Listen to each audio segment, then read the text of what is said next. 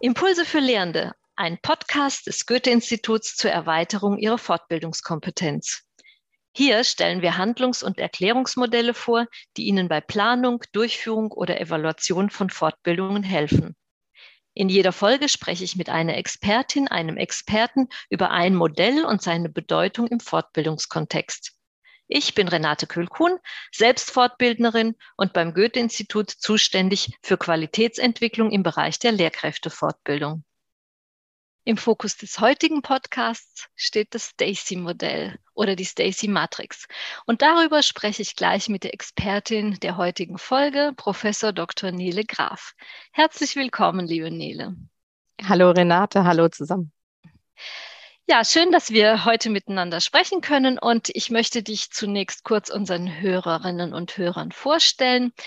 Professor Dr. Nele Graf berät die Wirtschaft als Geschäftsführerin der Mentus GmbH in der Führungskräfteentwicklung und begleitet Veränderungen und Transformationsprozesse. Äh, sie gründete das Competence Center for Innovation and Quality in Leadership and Learning an der Hochschule für angewandtes Management in Berlin. Sie ist führende Expertin zum Thema agiles Lernen, Autorin eines Bestsellers zum Thema und bildet unter anderem agile Lerncoaches aus. Und in einem äh, deiner Vorträge, Nele, äh, zum agilen Lernen hast du die Stacy-Matrix genutzt und äh, ich bin darauf aufmerksam geworden und dachte, wir könnten bei einem Podcast über ähm, Fortbildungen, also über Anwendungen in Fortbildungen, dieses sehr gut vorstellen. Was besagt das Stacy-Modell? Sehr gerne, Renate. Also, die Stacy Matrix, wie sie eigentlich im Ursprung heißt, ist damals entwickelt worden von einem britischen Professor für Management, dem äh, Ralph Stacey. Und es geht eigentlich darum, um Organisationstheorie und äh, das Thema komplexe Systeme. Es geht also darum, wie Entscheidungen und in Organisationen unter Unsicherheit getroffen werden. Und äh, in der Zwischenzeit ist es so, dass die Stacy-Matrix eigentlich sehr gut erklärt, wann wir ähm, klassisch arbeiten und auch lernen wollen. Äh, ins Lernen haben wir das übertragen und wann eher agile Methoden sinnvoll sind. Mhm. Denn ähm, es ist ja eine Y- und eine X-Achse. Äh, auf der X-Achse ist äh, das Thema, wie gehen wir vorwärts und auf der Y-Achse äh, das, äh, das Ziel. Wenn wir da mal ein bisschen genauer reingehen, ist es das, ähm, auf der Y-Achse das Ziel? Ist es bekannt? Ist es uns sehr klar? Wissen wir genau, wo wir hinwollen? Ähm, ist es eindeutig? Ähm, oder ist es eher uneindeutig? Ist es nicht ganz klar? Ähm, wie zum Beispiel, wenn wir über äh, Green LD, also über nachhaltige äh, Personalentwicklung sprechen. Da würde jeder was anderes drunter vermuten, wahrscheinlich. Das ist nicht wirklich eindeutig eindeutig ist, kennen Sie äh, das Grundgesetz.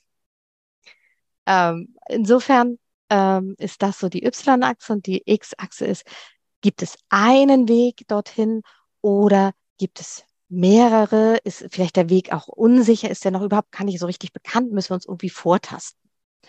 Und wenn wir so die äh, X- und Y-Achse nehmen, dann können wir ähm, verschiedene Situation charakterisieren. Und Stacy sagt eigentlich erstmal so vier grobe voraus. Das heißt, die einfachste Situation, und wenn wir das mal aufs Lernen beziehen, ist, ähm, das Ziel ist klar und der Weg dorthin auch. Beziehen wir es aufs Lernen, Webinar zur DSGVO. Also, wir müssen genau wissen, wie muss ich mich äh, DSGVO-konform äh, verhalten. Hm, DSGVO für die ausländischen Hörer, die uns hören, die Datenschutzgrundverordnung, ne, was um Datensicherheit geht. Genau, beliebtes Thema gerade. Dann ein bisschen schwieriger, aber durchaus Kontexte, die wir immer noch ganz gut äh, handhaben können, sind so kompliziertere Kontexte. Das heißt, es wird schon ein bisschen mehrdeutiger und äh, es gibt verschiedene Wege, aber uns fällt sofort was dazu ein. Nehmen Sie zum Beispiel mal das Thema Präsentation. Sie wollen präsentieren lernen. ich glaube, jeder weiß sofort, okay, was man tun könnte, aber trotzdem müssten wir erstmal eine Auftragsklärung machen. Soll man vor großen Gruppen präsentieren oder vor kleinen? Äh, soll es hybrid, äh, online, präsent sein? Möchte man eher informieren? Möchte man eher überzeugen? Ähm, und sicherlich haben Sie auch gleich ein paar Ideen, wie Sie es machen können. Mit Kamera, mit Übungen, mit äh, allem drum und dran. Es ist ein bisschen komplizierter, aber wir haben sofort Lösungen im Kopf. Da, für die beiden Sachen bietet sich traditionelles Lernen an. Das sind eher Experten, da, ähm, auf die können wir zurückgreifen. Es gibt tolle Videos, es gibt ganz viel Informationsmaterial. Das können wir nutzen. Gehen wir aber mal weiter. Ähm, und zwar schon mal zu den komplexen Situationen. Also, wir wissen viel weniger, wie denn der Weg dorthin ist. Ähm, und wissen eigentlich auch gar nicht so genau, wo wir hin wollen. äh, das sind so diese ganzen Transformationsthemen.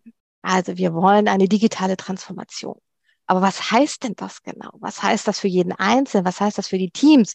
Und wie kommen wir da überhaupt hin? Wir können nicht von Anfang an sagen, okay, wir brauchen genau zwei Jahre und der Plan sieht vor, nächste Woche machen wir das und in drei Wochen machen wir jenes und in äh, sechs Monaten sind wir dort. Das können wir einfach nicht, weil wir gar nicht wissen, wo wir auch genau hinwollen. Das heißt, in diesen komplizierten, äh, komplexen Situationen, die ja auch eine Dynamik in sich haben, brauchen wir ganz andere Arbeit- und Lernweisen. Und um es nochmal zu vervollständigen, gibt es dann noch die Spitze quasi. Äh, es ist, äh, das Ziel ist völlig unklar und der Weg auch hin. Das ist, wenn wir chaotische Situationen haben. Beste Beispiel äh, vor einer ähm, ja gar nicht so langer Zeit ist das ganze Covid-Thema. Von heute auf morgen hat sich die Arbeitsweise radikal geändert und wir mussten ganz schön viel lernen und mit diesen Situationen klarkommen. Und ähm, da konnten wir nicht einfach sagen, okay, und jetzt planen wir das erstmal und äh, dann äh, konzipieren wir ein Training, sondern es war von heute auf morgen und damit mussten wir leben. Und diese vier unterschiedlichen Situationen, also einfach, kompliziert, komplex und chaotisch, danach sollte man durchaus äh, unterscheiden, weil sie verschiedene Handlungsweisen eigentlich bedeuten. Ja verschiedene Handlungsweisen auch äh, bei, bei Fortbildenden. Ne? Mhm. Ich habe, ähm, wie du das schön dargestellt hast, und ich glaube, es ist auch recht bildlich, dass man sich so die Matrix vor Augen hat, habe ich mir auch vorgestellt, wenn jetzt äh, ich ein Beispiel geben würde für eine Fortbildnerin. Also ich mache in diesem sicheren Bereich, habe ich als Fortbildungsthema meinetwegen Interaktion äh, unter Teilnehmenden. Da habe ich äh, bestimmte Vorstellungen. Ich lasse die Personen in Präsenzfortbildungen in Gruppen miteinander arbeiten oder in, in kleinen oder Großgruppen oder in Partnerarbeit oder allein und was genau, welche Methoden setze ich da ein. Und in dem zweiten, in dem zweiten, also wenn das schon etwas komplizierter ist, dann äh, kommt vielleicht das Online dazu, Blended Learning und auch Online-Live-Phasen. Und wie ist denn da die Interaktion unter den äh, Teilnehmenden? Mhm. Wie gestalte ich diese dann? Und äh, ja, dann, wie du gesagt hast, dieses äh, etwas chaotische, plötzlich muss ich alles online machen. Und wie, wie kann ich das dann machen?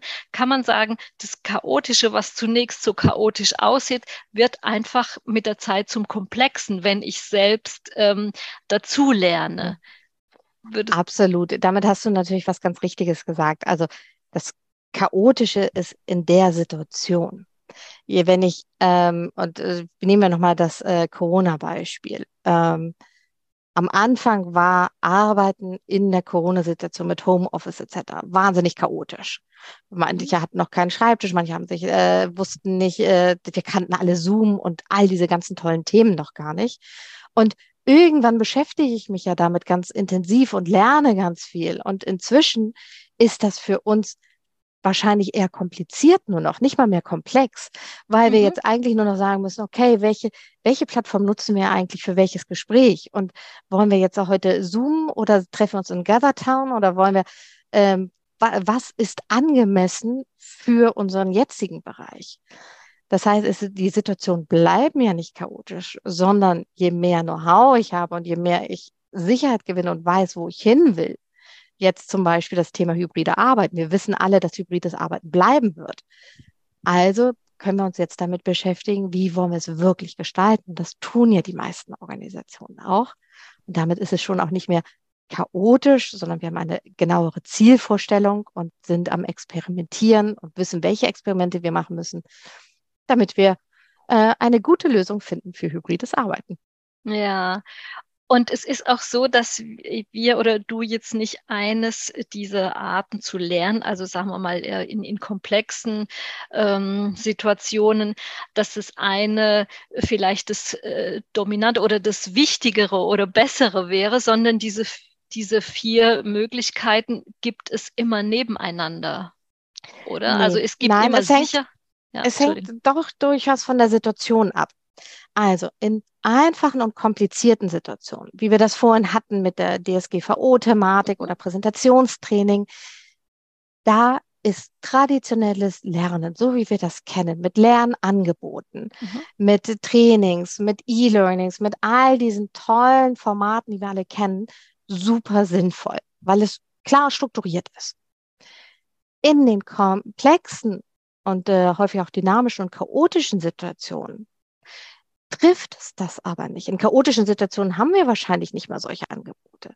Das heißt, in diesen komplexen und chaotischen Situationen müssen wir eher ein agiles Lernen machen, also ein iteratives Lernen, ein experimentelles Lernen, ähm, wo wir schrittweise vorgehen, das wieder reflektieren, gucken, ob wir in Richtung Vision unterwegs sind oder ob wir noch andere Experimente machen müssen, weil wir uns irgendwie ein bisschen gerade von der Vision wieder verabschieden.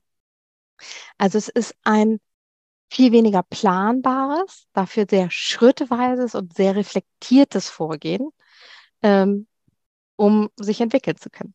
Ja, und ich glaube, dass wir mit dieser linken Seite, also mit der Sicherheit und der Komplexität, äh, ja schon gelernt haben, gut umzugehen, sowieso mit der Sicherheit Super. gut umgehen können. Aber mhm. hast du irgendwie einen Tipp für Fortbildende, wenn wir uns jetzt auf diesem Wagengebiet bewegen? Mhm. Ähm, was könnte uns da helfen? Ich finde, was eine Grundvoraussetzung ist, um wirklich dann auch agil lernen zu können, ist das Thema Reflexion.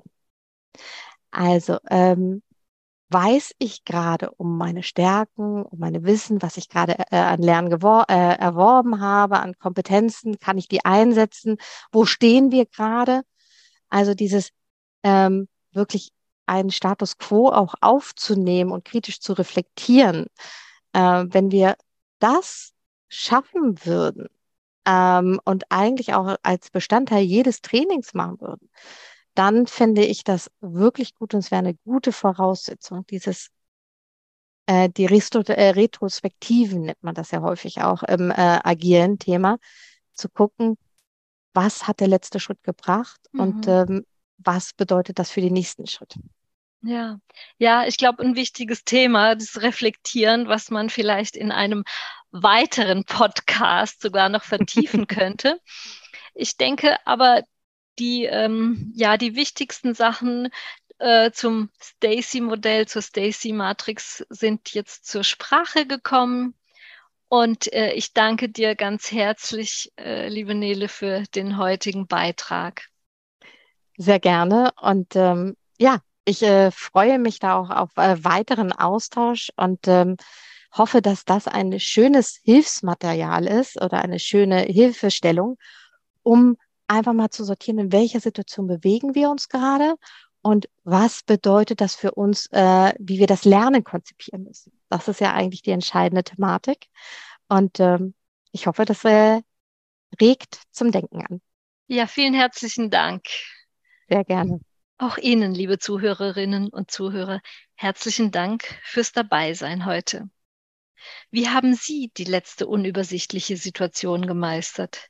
Was hat Ihnen dabei geholfen?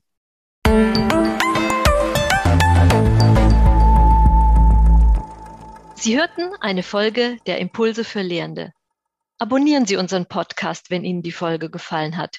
Überall, wo es Podcasts gibt.